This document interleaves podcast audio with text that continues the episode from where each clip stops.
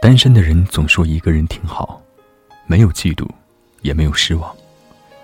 但每当把自己打扮的人模狗样时，却没人在乎。发个烧去医院吊点滴，得靠自己挂号。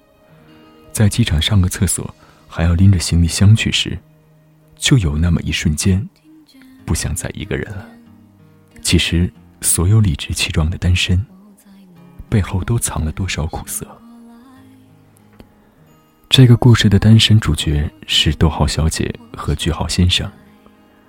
两个人通过打车软件认识，因为赶时间又叫不到车，逗号小姐尝试了各种办法未果，于是鬼使神差的把打车软件的头像换成了长发美女。没出两秒，句号先生抢单了。逗号小姐是资深文艺青年，爱在深夜的朋友圈里写鸡汤。保持每天一部冷门佳片的习惯。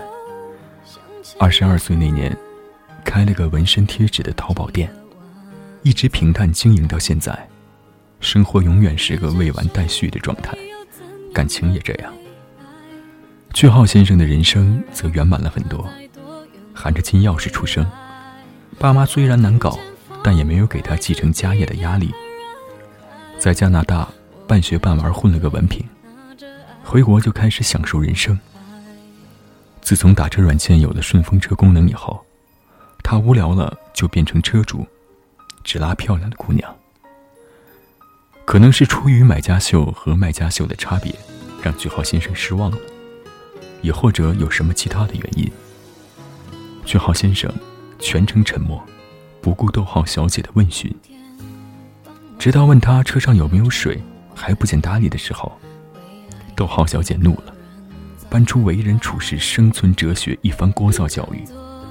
句号先生只回他一句：“长得朴素还话多，人生够不幸的了，对自己好点儿，我看着都心疼。”到了目的地，叫嚣着要投诉他的逗号小姐愤愤地下了车，甩上车门，做了个非常用力的鬼脸，心里想：最好是一辈子当司机。然后。他才看到句号先生开的是保时捷。车刚开到三里屯句号先生准备接单，后座突然响起了电话铃，是一部套着粉色大哥大形状的手机。心想肯定是刚才那个姑娘的，还是给她送回去吧。结果刚一接通，就听到了逗号小姐尖声的训斥。句号先生火不打一处来。看见旁边开过一辆垃圾车，直接摇下车窗，用力丢到了车里。结果最后还是被赶来的逗号小姐找回来了，因为北京的路实在太堵了。逗号小姐当着句号先生的面打了投诉电话，声泪俱下的复述了事情的经过，重要的事情说了不止三遍。句号先生急了：“你活生生断了我体验生活的后路啊！”逗号小姐换上一脸鄙夷的表情：“是断了你泡妞的后路吧？”打车软件的客服这时候打来电话，句号先生没敢接，回头瞪了他一眼，咬牙切齿的上了车，扬长而去。逗号小姐晃着手里的粉色大哥大，微笑的行了个注目礼。至此，这场荒诞的相遇结束。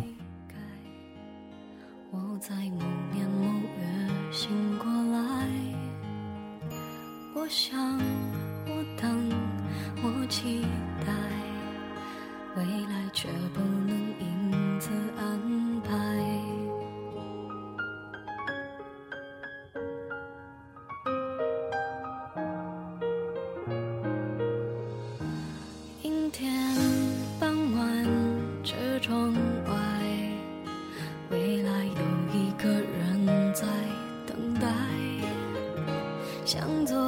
向右，向前看，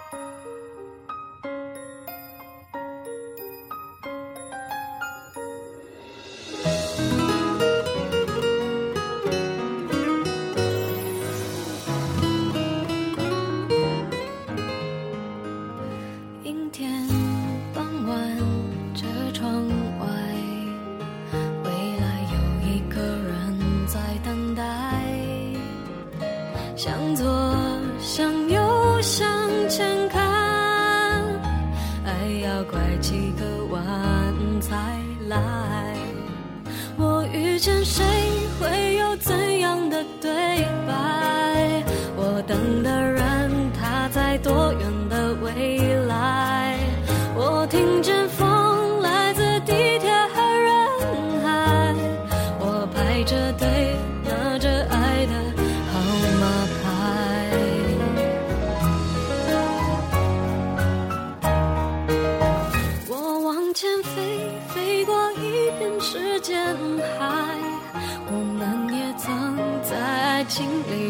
伤害。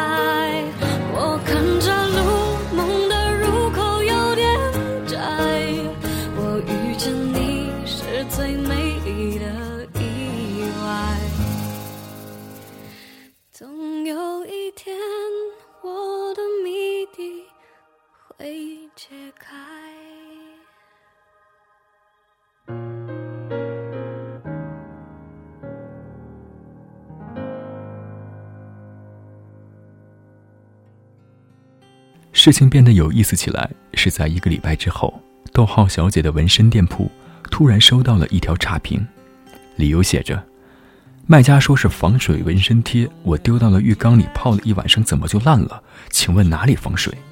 气到肝颤的逗号小姐打电话过去，想去协商取消，但提示对方是空号。本想放弃，结果第二天又收到一个差评。到第三个差评出现的时候，买家的电话打通了。那边男的气焰嚣张，逗号小姐低声下气，全程把“对不起”三个字挂在嘴边。突然，男的一笑，听出是句号先生后，他胸闷气短，一时间连脏话都捉襟见肘，只得恶狠狠地挂掉电话。逗号小姐从没有经历过差评带来的灾难，原本就普通的小店。因为三个莫名其妙的差评，几天内订单竟然缩水了一半。执拗的逗号小姐不信邪，勉强撑了半个月，结果眼看要交房租了，银行卡的数字迟迟不见更新，不得已悄悄打回了句号先生的电话，求他取消差评。句号先生说：“取消可以，一个条件换一个差评，第一个条件。”逗号小姐亲自打电话给打车软件客服，依然声泪俱下的说上次的投诉是自己头脑发热的一次恶作剧。她从未见过如此体贴、如此幽默又责任感爆棚的司机。她为打车软件公司能有这样的车主感到骄傲和荣幸。第二个条件，句号先生说，他家的阿姨住院了，让逗号小姐给他打扫卫生，为期一个月。挂着一副专业家政脸的逗号小姐到了他家就震惊了。先不说占地尺寸跟电视里那些豪宅无异，粉碎他三观的是他第一次见到可以喷水唱歌的马桶，可以控制屋里灯光、窗帘一切东西的 iPad，以及卧室天花板是一大块可以变成星空的 LED。最让他兴奋的是体感游戏机。切水果、打僵尸、开赛车、踢足球一应俱全，而且他发现不可一世的句号先生竟然没什么朋友，于是大发慈悲的把两人的冤家大战从鸡毛蒜皮的小事转移到了游戏机上，全身心陪玩，并且每次都赢他。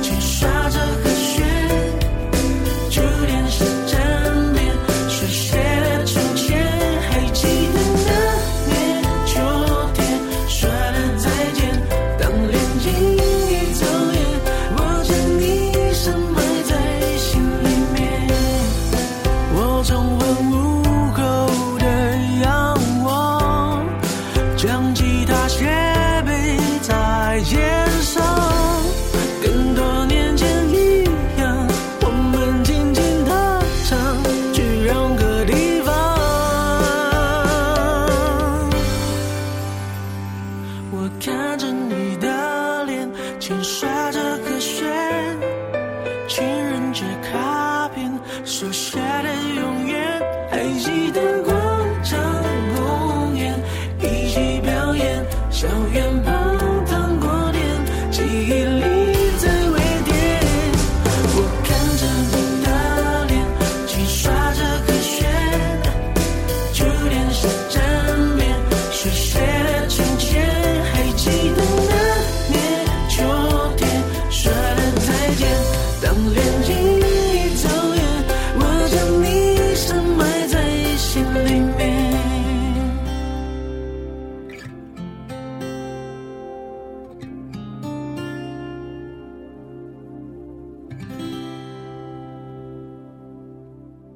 有次两人玩水果忍者，正摆着诡异 pose 的时候，句号先生的妈妈突然挂着一张扑克脸进来了。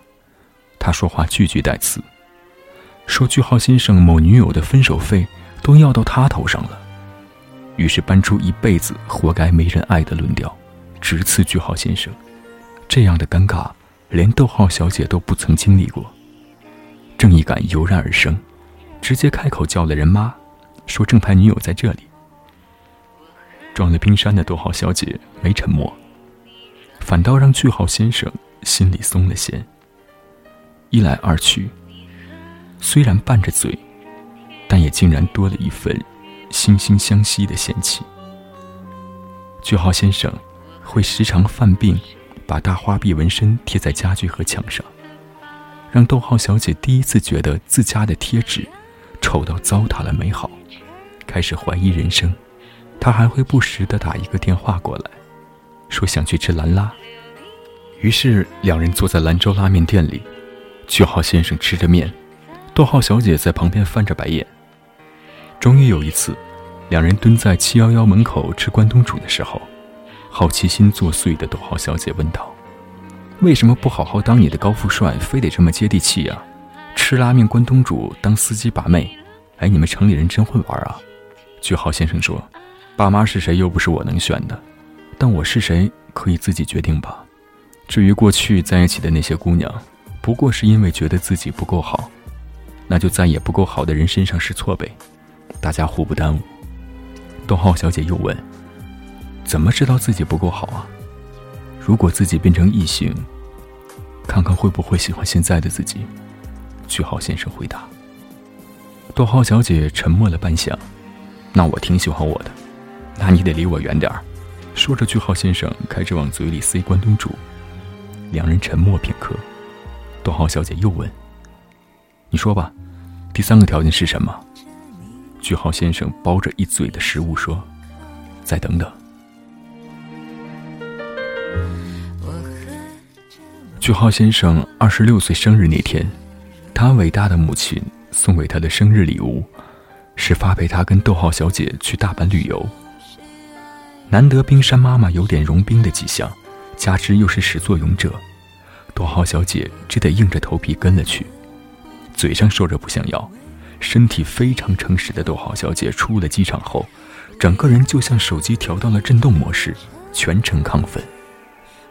在环球影城里，抱着小黄人的公仔不撒手；在京都，强迫句号先生跟他一起穿和服去寺庙里摆拍；在奈良公园。举着饼干，一边尖叫，一边勾引身后的一群小鹿。最后，两人在居酒屋喝到微醺，见逗号小姐专注地吃着毛豆，句号先生突然说：“第三个条件，不管你愿不愿意，我好不好？我给你七天，必须喜欢上我，因为我已经喜欢上你了。”结果，没出三天。逗号小姐就提前完成了任务。当那铁石心肠化作百转柔肠，当那既定目标忘到九霄云外，当那一厢情愿变成了一生厮守，句号待在逗号身边，两人在一起就是一段情话。保持专属你的执着和难预料的怪脾气都没有关系。喜欢你的人，终有一天会看见你。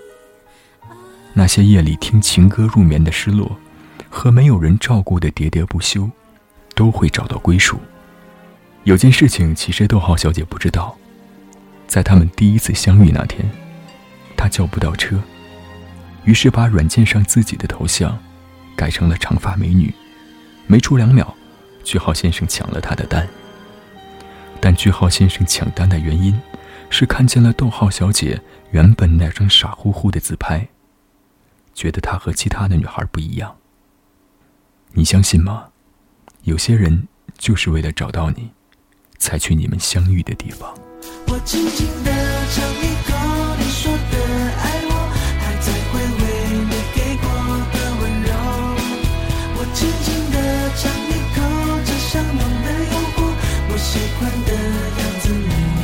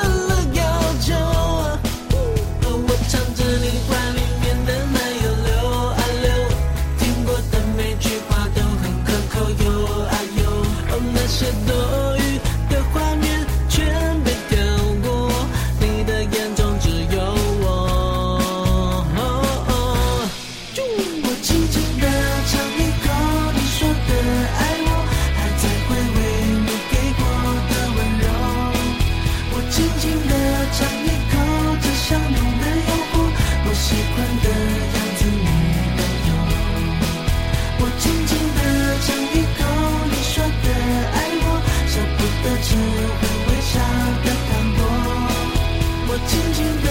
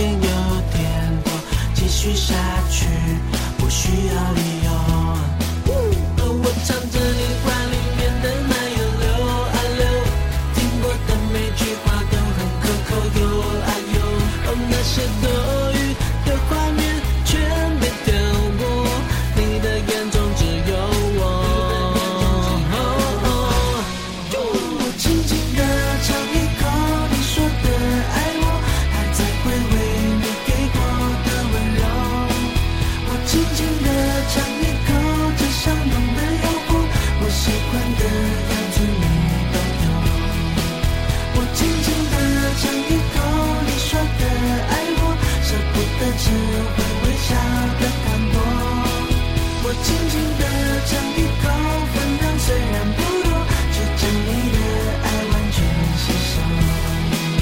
我轻轻的尝一口，你说的爱我，还在回味你给过的温柔。我轻轻的尝一。